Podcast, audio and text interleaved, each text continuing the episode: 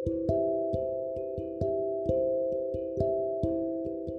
根裏部屋から送るアートセラピー。このラジオではアトリエスワローの美術教師スワローが生活の中で生きるアートの考え方についてお送りします。え皆さんこんばんは。今日は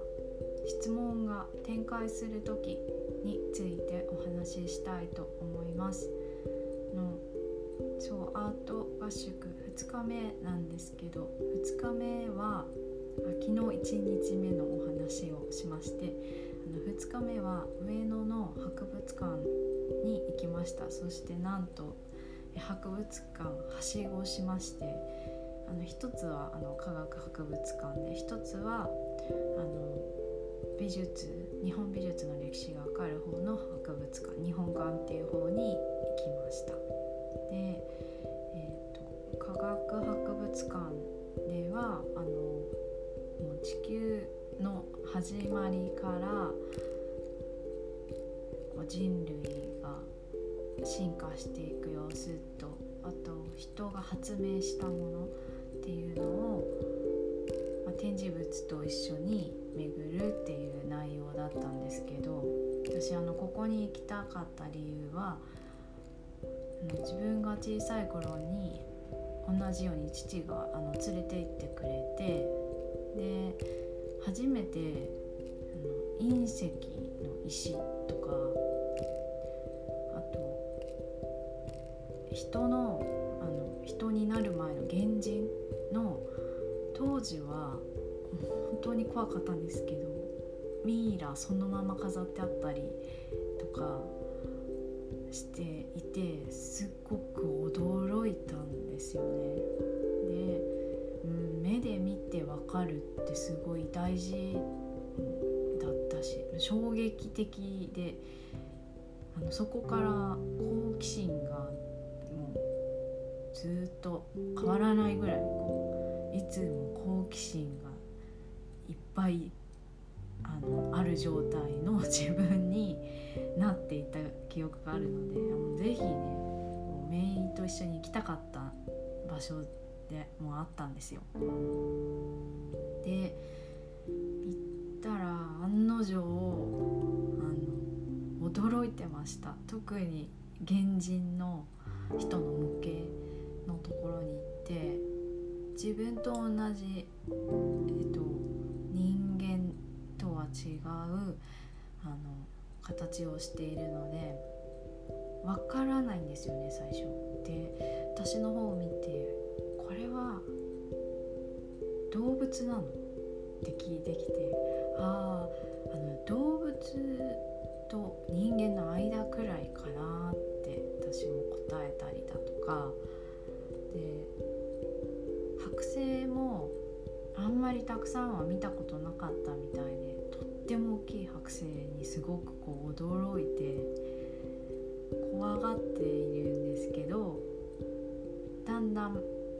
こうけどけど見たいっていう気持ちもあるみたいでこう怖さと好奇心が こう行ったり来たりしながら、うん、ちょっとずつメイのペースで見て進んでいきました。であそうそういう時私なんですけど私、うんと、メインの、まあ、友人みたいなポジションでこう話すことが多くてで、えーと、これなんだろうねみたいな話し方をするんですよ。でそうするとメイが思ったことをこう答えてでまたそれに「えじゃあこれってこういうことなの?」とか聞いたりが分からなくなるとそこでようやくこう展示物をもう一回見たりとかあと書いてある説明をもうちょっと詳しく読んだりとかあの動きが変わってくるんですよね。で見て話してって繰り返してだいぶたくさんのものが置いてあるので情報の量はとっても多いんですけどけどその目に触れて話してじゃあこうかなって新しく考えるっていうのを繰り返していく中で、うん、本人のこの楽しさをもとに進んでいけたらいいなと思って鑑賞していたので。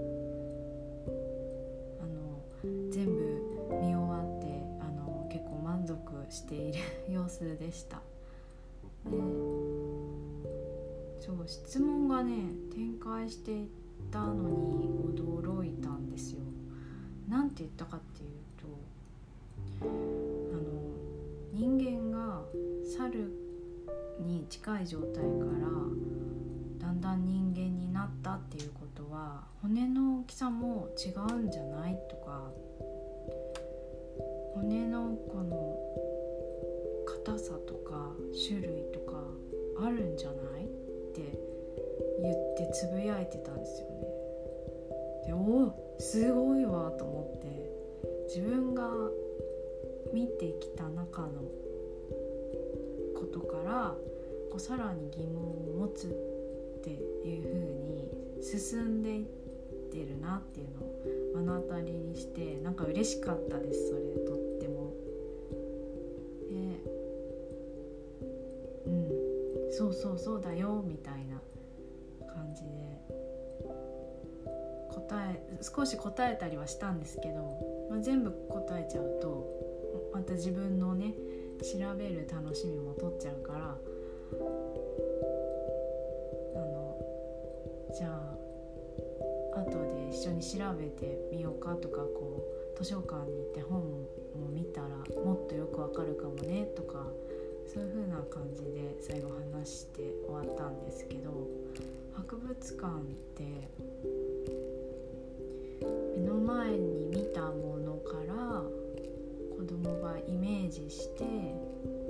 次のこう世界を想像するっていうのにはもううってつけの場所なんだなって改めて思いました。でここに来るのも美術館よりも頻度が少なかったんですけど見ていたら多分定期的に来ている人もいるんですよね。あの見方が違うっていうかすっごいじっくり見てる人もいたからあこれたまに1回だけじゃなくて、うん、なんか年に2回くらい小さいうちは来てもまたその時で見る世界が変わっているはずだから見え方も違うんだろうなーなんて、うん、名を見ていて思いました。はい、今日はあの2日目の博物館で感じたあの質問が展開する時についてお話をしました、えー、今日も最後まで聞いてくださってありがとうございます。それではまた。